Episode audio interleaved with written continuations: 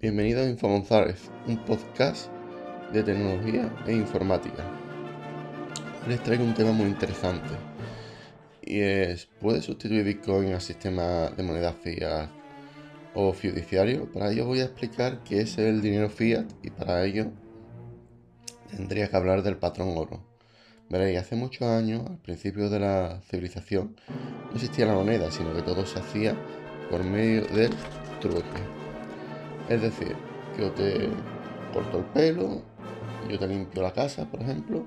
Con el tiempo la gente necesitaba intercambiar cosas o bienes y servicios que necesitara la gente. Para ello, la primera moneda que existió fue la sal.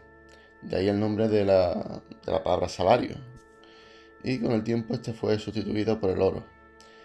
El oro tenía la característica que no, perdía, valor con el paso del tiempo, no se estropea, etc. Con el tiempo nacieron los billetes, a modo de, de pagaré X cantidad de oro, si presentas ese pagaré, y este sistema fue sustituido en los años 70 por el fiat, es decir, el dinero no respaldado por nada y que muchos gobiernos imprimen subiendo la inflación del país.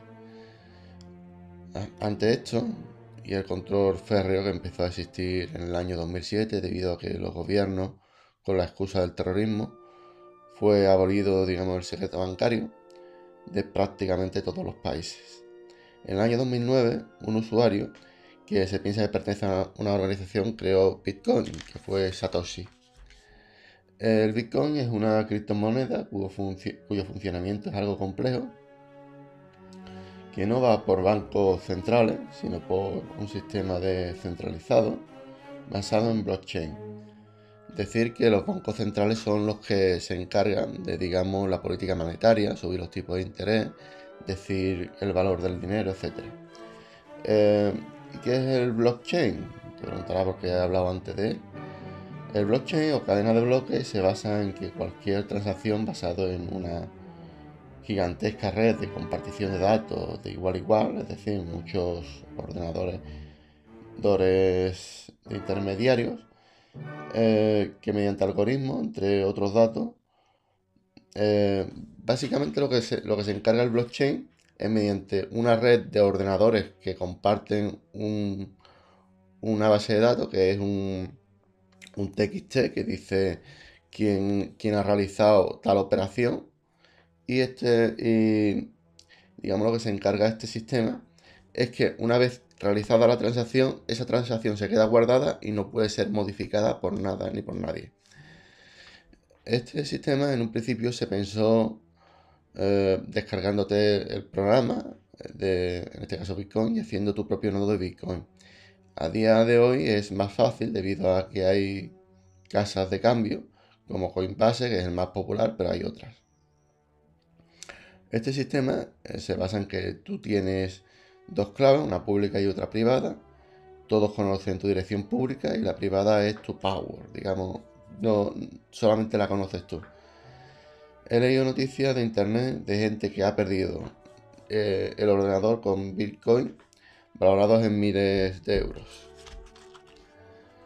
Estas contraseñas pueden ser un desastre el día en que los ordenadores cuánticos despeguen, ya que todas las contraseñas serán descifradas con este tipo de ordenadores, ya que se piensa de que todas las criptografías que han existido hasta, hasta este momento pueden ser descifradas con, con lo que viene siendo los ordenadores cuánticos. Eh, decir Decir que qué pasará con el genocidio entonces. Decir también que China quiere, quiere sacar su propia moneda de tipo criptográfico y es un país en el que dos tercios de la producción de tecnología sale por allí. Por allí hay que tener cuidado. Eh, la forma más fácil de sacar esta moneda es simplemente que sitios como AliExpress, que suele ser un comercio que, tiene gran parte de, del mercado a, a nivel de compras en internet, lo implante y sin darnos cuenta ya estemos, ya estemos usando la moneda que dicta el gobierno chino.